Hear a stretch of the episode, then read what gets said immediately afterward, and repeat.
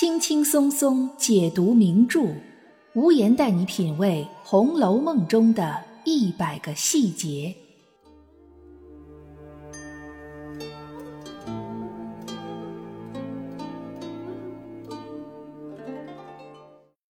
品读细节之美，发现别样红楼。大家好，我是暗夜无言，欢迎您继续收听原创节目《红楼梦》中的一百个细节。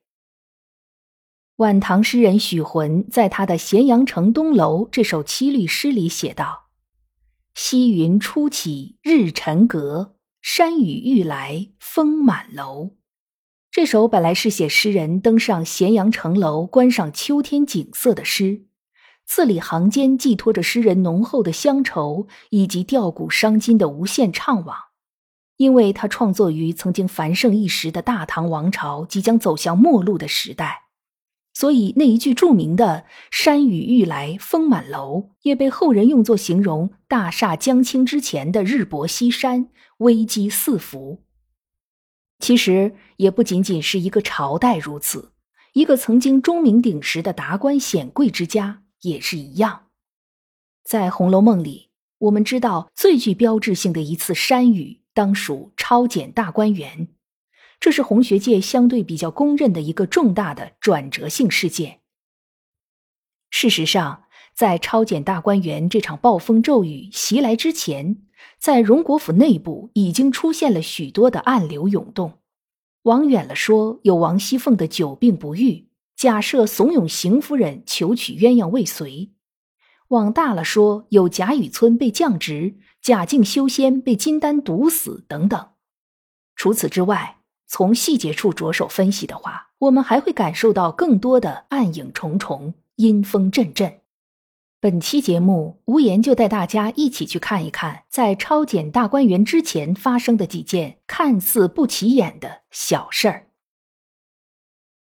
认真阅读、体会过《红楼梦》的读者都知道，红楼的故事情节是环环相扣、不断呼应的，所以我们不能把这件事儿回溯太久。否则，很有可能直接回到第一回也说不定。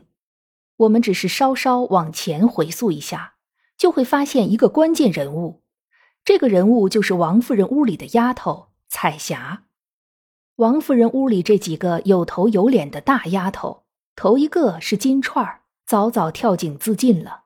剩下她妹妹玉钏儿，除了在清肠连夜更这一回之外，出场次数非常有限。另外两位就是彩云和彩霞了。无言之前在节目里曾经说过，在对彩云和彩霞这两个丫头的写作上，曹雪芹似乎出现了一点小混乱，也有可能是后期改稿的时候改乱了。一会儿是彩云和贾环好，一会儿又是彩霞和贾环好，一会儿感觉彩云是王夫人的心腹，一会儿又感觉彩霞才是王夫人的心腹。不过，我们今天不探讨这些，我们把彩霞当成一个单独的人物来看。之所以说彩霞是一个关键人物，一个原因是因为她本身很优秀。宝玉就曾经说彩霞是个老实人，而李纨也夸她说，王夫人屋里不论大事小情，彩霞都拿得起来，连王夫人想不到的，她也提示着。彩霞的能力看来是毋庸置疑的。不过，宝玉对彩霞的这个评价倒是很特别。老实人这个评价，在网络时代一度被重新解读成“接盘侠”或者“绿帽侠”，似乎带上了一层贬义和调侃的意味。但这三个字在宝玉嘴里说出来，却是别有一番深意的。众所周知，宝玉非常擅长和年轻女孩打交道，几乎可以算得上是战无不胜、攻无不克。但还就是有那么几个女孩对宝玉不感兴趣，这一点无言在之前的节目里也讲到过。这几个对宝玉不感冒的人里，就包括彩霞。宝玉对彩霞这个老实人的评价，应该指的是彩霞对宝玉的示好不假以辞色，就像第二十五回里那样，宝玉和彩霞说笑，彩霞只是淡淡的不大搭理。宝玉拉她的手的时候。他更是正色说道：“再闹我就嚷了。”彩霞之所以成了宝玉嘴里的老实人，那是因为彩霞喜欢的人并不是宝玉，而是贾环。赵姨娘因此也将彩霞当成是自己人一样，并期待着未来有一天，这样一个有能力又沉稳专一的姑娘能成为自己儿子的妾室。然而，有些人却和赵姨娘打着差不多的主意，这就是王熙凤的陪房旺儿媳妇一家。旺儿媳妇是当年王熙凤嫁到贾府时的陪房，后来嫁给了来旺。而来旺则是王熙凤的心腹小厮，这个来旺与王熙凤沆瀣一气，许多坏事都是他出面替王熙凤跑腿儿。比如凤姐儿拆散张金戈和守备之子这件事儿，具体跑腿的就是来旺；比如挑唆尤二姐的前未婚夫张华状告贾琏的，也是来旺。最重要的是，凤姐儿用荣国府的银子出去放高利贷赚利钱。这样的大事儿也是来旺经手操办的。一方面，来旺是凤姐儿的小厮，让他办任何事，他也不得不去办，身不由己；而另一方面，来旺一家人也慢慢变得飞扬跋扈、仗势欺人起来。他们看上了老实又聪明的彩霞，想要给自己的儿子当媳妇儿。大管家王熙凤陪房的儿子想娶一个丫头，这本是一件小事儿。但没想到却碰了壁。旺儿家的很有心计，他跟凤姐儿说的是彩霞的父母心太高了。事实上，这件事儿彩霞自己也是不可能同意的。只不过旺儿家的非常清楚，这种事儿彩霞根本做不得主，只需要搞定他父母即可。而搞定他父母，则需要凤姐儿出面。对于凤姐儿来说，她并不关心彩霞怎么想，也根本不去想这里头的真正原因。她只听到了旺儿媳妇所说的那一句：“彩霞父母心太高了。”书里在此时写了一句话，说一语戳动了凤姐儿和贾琏。为啥一句“父母心太高了”就能同时戳动凤姐儿和贾琏呢？彩霞虽然是个丫头，但毕竟是王夫人屋里出来的。凤姐儿和贾琏虽然吃住生活工作都在贾政和王夫人这边，但归根究底，他们还是贾赦和邢夫人那边的人。平儿就曾经对凤姐儿说过，他们终究还是要回去的。这也就意味着，彩霞的父母宁愿把女儿嫁给不招人待见的贾环做妾，也不想把女儿嫁给凤姐陪房旺儿家的儿子做妻。这可以说是绝对戳到了凤姐的痛处，所以她决定自己出面和彩霞母亲谈谈。这样一来，彩霞母亲即使再不愿意，也觉得自己得了体面，便答应了这桩婚事。然而，我们紧接着就从林之孝和贾琏的谈话中知道，来旺的儿子吃酒赌钱，不学无术，绝对不是良人佳配。贾琏因此也不主张这门亲事，无奈。凤姐儿仍旧占据上风，事情已经没有转圜的余地了。在这件事上，虽然还没有人为此付出性命，但这已经不是凤姐儿第一次破坏别人的姻缘了。因为这件事儿而愁眉不展的，不只是彩霞，还有赵姨娘。赵姨娘又一次输给了她的毕生克星王熙凤。眼看着自己相中了多年的好姑娘就要嫁给别人家，赵姨娘只有使出自己最后的杀手锏，找贾政。然而贾政自己虽然有两个妾室，却并不为这件小事挂怀。他认为现在就定妾室这件事儿，对于贾环和宝玉来说还太早，他们还应该再读两年书。还说自己已经看中了两个丫头，一个给宝玉，一个给贾环。贾政这话多半是在搪塞赵姨娘，他连宝玉身边有个袭人都不知道，或许平时连丫头什么的都不太接触得到，能看中什么丫头了？赵姨娘也是了解贾政的，立刻说道：“宝玉已经有了二年了，老爷还不知道。”贾政听了，忙问道：“谁给的？”这三个字正说明了贾政并不了解女眷这边的动静。和王夫人也缺少基本的交流，不过两人的对话被窗外传来的动静打断了，没有再继续。丫头们回说是窗屉没扣好，蛐蛐儿掉了下来。请注意这里的隐喻含义。所谓蛐蛐儿，就是一种用来固定钩环的小装置。古时在固定门窗时会用到这种装置，这是一种看似不起眼，但却能起到关键作用的小东西。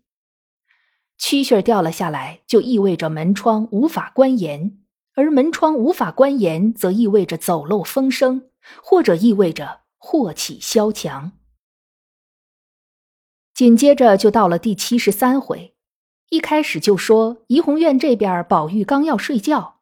赵姨娘房里的一个小丫头，却径直穿过众人，走到了宝玉面前，告诉了宝玉一个噩耗：“我来告诉你一个信儿。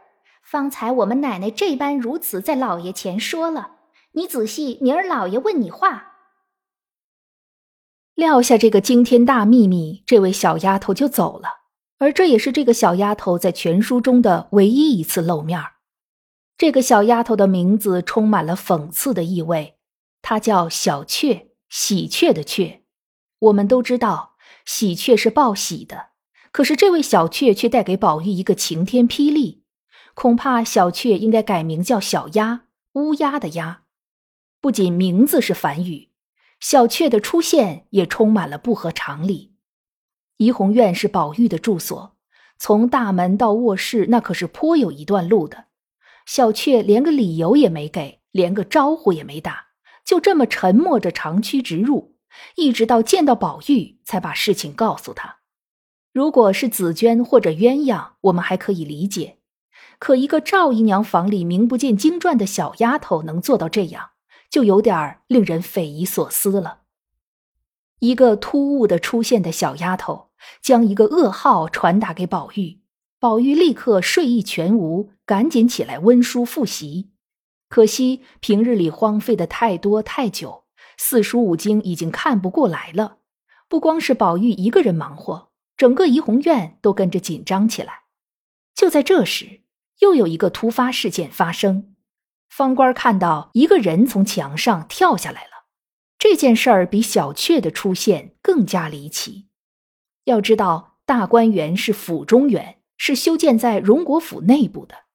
怡红院又是园中院，位于大观园的核心位置，怎么会在夜深人静的时候有人从墙上跳下来呢？是谁有这么大的胆子，敢做出这种事情来呢？